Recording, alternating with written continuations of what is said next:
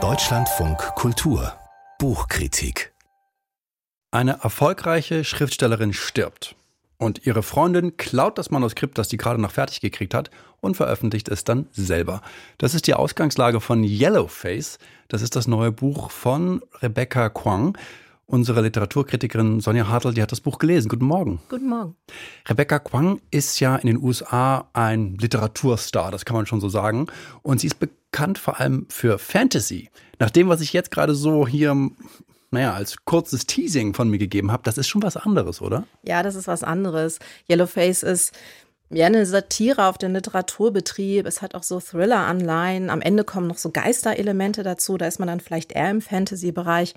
Aber es ist im Prinzip eine Abrechnung mit den Diversitätsversprechen der Literaturbranche, aber keinesfalls eine bittere Abrechnung, sondern eine sehr, eine sehr lustige Abrechnung.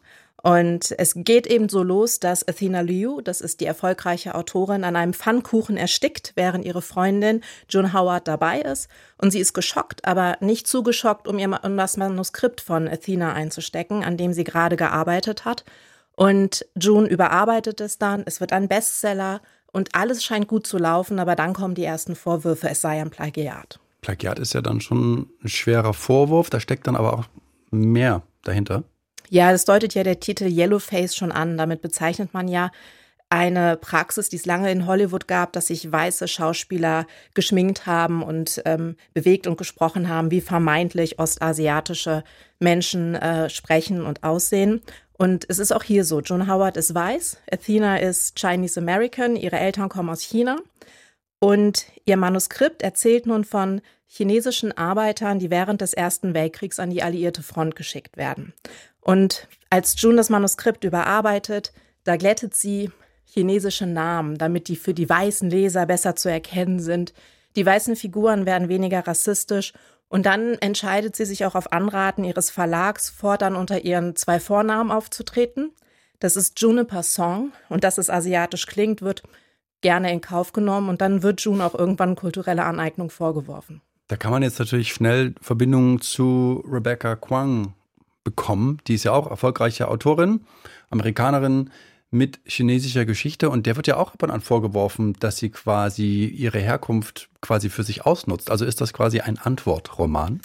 Nee, so weit würde ich nicht gehen. Diese außerliterarischen ähm, Bezüge, die fügen so eine weitere reizvolle Schicht hinzu.